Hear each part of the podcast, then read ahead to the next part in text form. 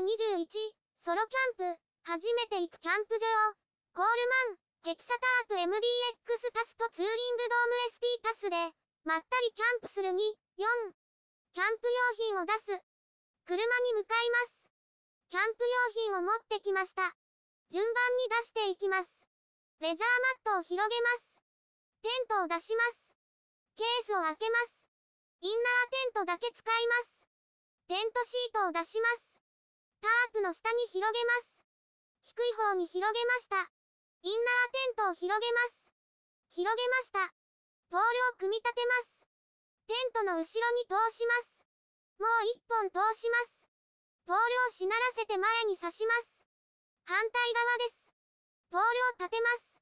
フックをかけていきます。場所を調整します。付属のペグを出します。インナーテントに刺します。順番に刺します。ペグハンマーで打ちます。インナーテントが完成しました。テント内を準備する。アウトドアワゴンを移動します。タープの下に移動しました。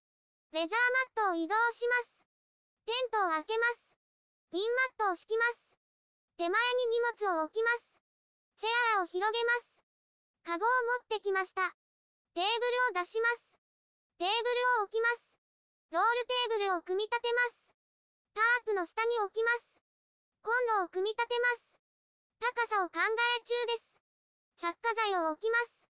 炭を使うので下げます。火消し壺から炭を出します。場所が整いました。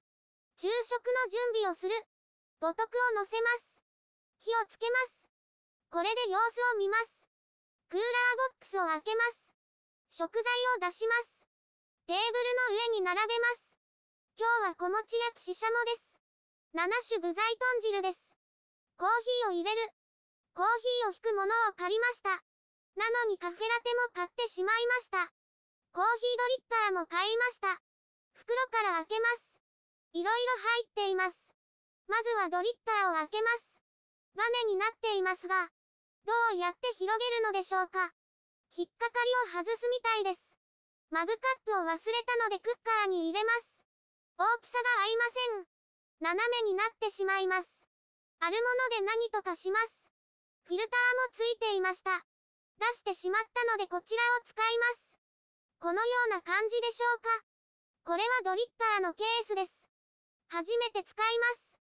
お湯はガスバーナーコンロで沸かします。組み立てます。ガス管につなげます。火消し壺の足を使います。